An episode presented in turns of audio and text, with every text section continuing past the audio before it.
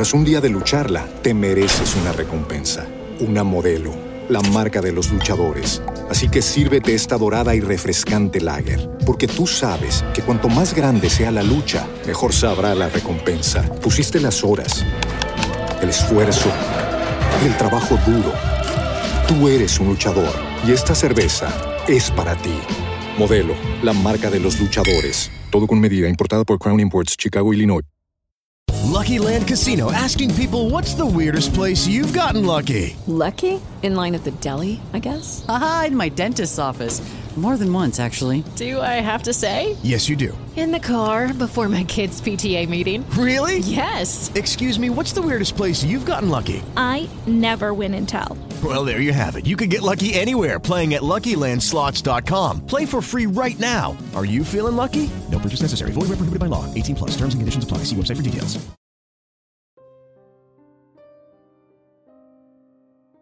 Los alebrijes malditos de la abuela.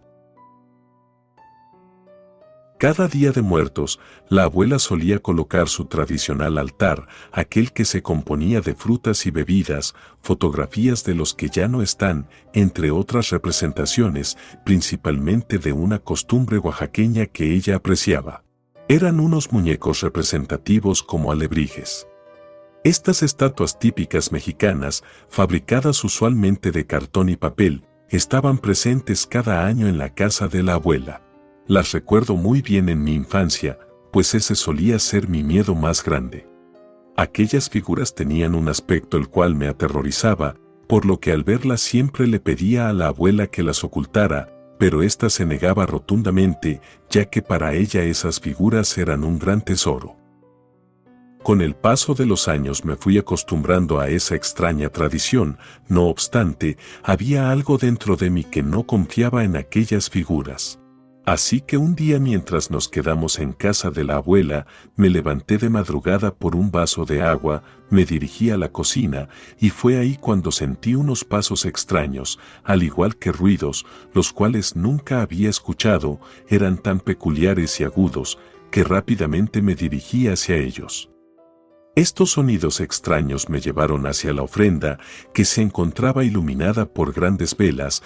Fue en ese momento cuando vi moverse a uno de esos alebrijes, y no solo eso, uno de ellos en específico me veía fijamente, era una mirada tan pesada que en ese momento lo único que deseaba era desmayarme, empecé a sentir un gran escalofrío.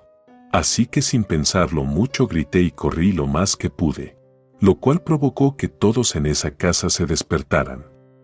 Al preguntarme qué era lo que había sucedido, de inmediato les detallé lo sucedido, aunque en ese momento no me creyeron.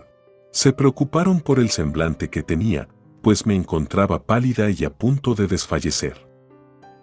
Al paso de los días ya no pude volver a ver aquellos alebrijes de la misma manera, sabía que algo guardaban, y claramente no era algo bueno, era algo diabólico, era como si algo se apropiara de esas figuras.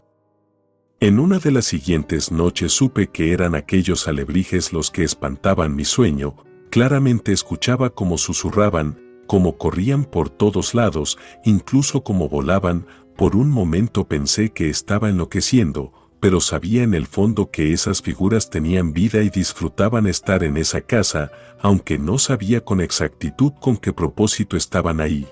Era como si se tratara de aquellas historias de duendes endemoniados, los cuales se apoderaban de la vida de alguien. Al tratar de hablar con mi abuela Sofía de todo esto, le dije que esto no podía seguir así, a lo que me llevó a la sala y comenzó a explicarme que ella sabía perfectamente que estos seres tenebrosos tenían vida, pues la habían acompañado por años, sin embargo, estos eran indefensos, pues su misión no era lastimar a las personas, sino existir y mostrar al mundo su magia traída desde el inframundo. Después de aquella profunda plática, realmente no había quedado satisfecha, pues algo dentro de mí sabía que de una u otra forma estos seres tenían otro propósito, el cual no era nada bueno, quizá con la abuela tenían ese tipo de actitud, pero quienes visitamos esa casa corríamos de cierta forma algún peligro. Con el paso de los días las cosas en la casa comenzaron a desaparecer, los objetos de vidrio o cerámica se caían y rompían, y así una serie de acontecimientos extraños que no sabíamos explicar. Fue entonces que una noche me armé de valor y decidí dormir en el cuarto donde se encontraba la gran ofrenda. Así que mientras trataba de conciliar el sueño, comencé a ver cómo estos demonios comenzaron a acercarse a mí mientras susurraban mi nombre. Traté de calmarme, lo que menos deseaba era armar otro alboroto más y que mi familia comenzara a dudar de mis facultades mentales. Supongo que es algo que muchas personas piensan al momento de contar sus propias experiencias de terror.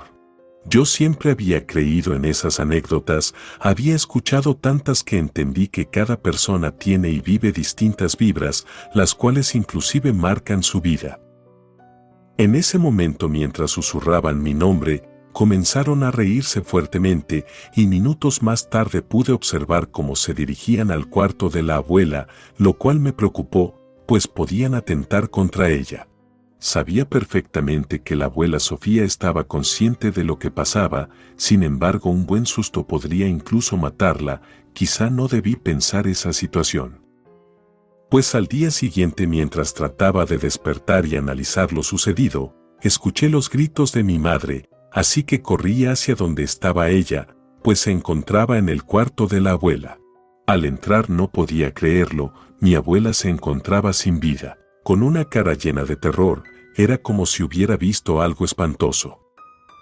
Comencé a preguntarme muchas cosas en ese momento, tenía la idea de que habían sido aquellos seres, los cuales le habían arrebatado el alma. Así que mientras trataba de asimilar lo sucedido, mi madre me pidió que llamara a una ambulancia, yo la miré con tristeza a los ojos y le dije que no tenía caso, pues mi abuela ya no contaba con signos vitales, claramente había fallecido. Era tanta mi impotencia de no poder haber hecho algo al respecto, que poco a poco me fui desesperando, a tal grado de querer deshacerme de esos alebrijes, así que en un arranque de furia y tristeza, tomé una bolsa de basura y los metí para después aventarlos en los botes de la basura, en el patio. Pero cuál sería mi sorpresa cuando al otro día los encontraría en el mismo lugar donde siempre los había colocado la abuela, era como si nunca los hubiera tirado. Aquella situación me hizo entender que realmente tenían vida y que probablemente estaban dispuestos a hacer algo más para herirme a mí o algún otro integrante de mi familia. En medio de toda esta frustración, decidí acudir con un chamán, el cual me dijo que en efecto esos seres tan peculiares y extraños tenían vida, una vida que era temporal, lo cual significaba que un alma en pena se había apoderado de ella para así simular y actuar de forma extraña. Aquel hombre me dijo que probablemente los mismos integrantes de mi familia que venían del inframundo se habían apoderado de estas estatuas. Mientras más hablaba todo comenzaba a cobrar sentido, al menos para mí. Sin embargo, traté de preguntarme muchas veces y por un buen tiempo, quién hubiera estado dispuesto a atentar contra mi abuela, pues ella siempre había sido buena y también estuvo dispuesta a velar por muchas personas que integramos esta familia. Así que el hombre con el cual había acudido me recomendó llevar aquellos alebrijes a la lápida de la abuela, pues quizá descansarían junto con ella, así que al no ver otra solución, opté a que esa idea no era tan loca. Así que unos días después, las tomé nuevamente y las llevé al cementerio, pues no tenía otra opción, al final del día ya no podían hacer más daño a la abuela, pues yo esperaba que se encontrara por fin descansando y no rondando en pena como aquellos seres. Llegué al panteón y los puse en la lápida de mi abuela. Me esperé un buen rato ahí, por si percibía algún movimiento o sonido extraño, y al ver que no pasaba nada, supe que quizá había tomado la decisión correcta.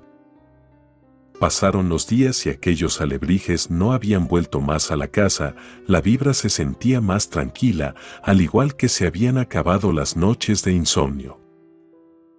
Tiempo después, decidí buscar en las cosas de la abuela varias pertenecías que podía quedarme en memoria de ella, y mientras buscaba por los cajones de su habitación, pude encontrarme con un libro en el cual encontré algo muy perturbador acerca de los alebrijes. Fue ahí donde supe que la abuela había hecho un pacto y ciertos rituales, los cuales implicaba a estos seres, mediante las cuales había logrado que estos seres cobraran vida. Fue ahí donde entendí que las almas no se habían apoderado de ella, sino todo lo contrario, la abuela había obligado a seres espirituales a reencarnar en esas figuras de cartón. Quizá al final del día aquellas almas eran inocentes y solo buscaban venganza, pues mi abuela se había apoderado y aprovechado de que se encontraban perdidas, para adueñarse de ellas y así poder tener compañía todo el tiempo. Ella vivió sola después de que el abuelo había muerto hace algunos años. Tenía tantas suposiciones pero ninguna respuesta exacta y aunque sabía que aquella mujer que me había visto desde niña tenía un corazón muy noble, también sabía que había sido capaz de cometer algo así. Fue en ese momento donde me pregunté si realmente aquellos alebrijes buscaban eso desde un principio, poder liberarse de su prisión. Es por ello que la abuela se molestaba tanto en que los moviéramos de su lugar o los escondiéramos, pues lo único que deseaba era no sentirse tan sola al sentir la presencia de esos seres mitológicos que llegaron a cambiar su vida desde hace ya muchos años. La abuela se fue de este mundo con muchos secretos, y aunque por mucho tiempo traté de investigar aquella verdad, mi madre me recomendó que dejara ese tema, pues no llegaría a ninguna verdad si seguía insistiendo sobre aquel tema. Entonces llevé aquel libro que mencionaba la verdad sobre los alebrijes y también lo dejé en el cementerio junto a la lápida de la abuela. Aquellos alebrijes ahora ya no causaban miedo en mí, pues al final del día sabía que se trataba del alma de algunas personas que nunca llegaron a cruzar el más allá. Relato escrito y adaptado por Andrea Lezama.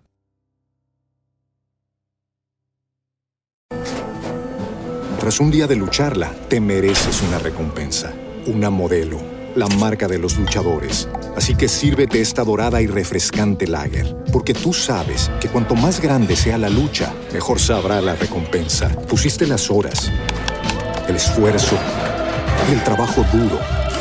Tú eres un luchador y esta cerveza es para ti. Modelo, la marca de los luchadores. Todo con medida, importada por Crown Imports, Chicago, Illinois. With lucky landslots, you can get lucky just about anywhere. Dearly beloved, we are gathered here today to. Has anyone seen the bride and groom? Sorry, sorry, we're here. We were getting lucky in the limo and we lost track of time. No, Lucky Land Casino, with cash prizes that add up quicker than a guest registry. In that case, I pronounce you lucky. Play for free at LuckyLandSlots.com. Daily bonuses are waiting. No purchase necessary. Void where prohibited by law. 18 plus. Terms and conditions apply. See website for details.